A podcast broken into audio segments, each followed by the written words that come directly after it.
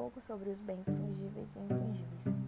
Bom, os bens fungíveis eles são aqueles que podem ser substituídos por outro do mesmo gênero, quantidade e qualidade, conforme descrito no artigo 85 do novo Código Civil, sendo que tal classificação é atípica de bens imóveis, é, podendo citar os seguintes exemplos, como café, soja, dinheiro, minério de carvão e entre outros.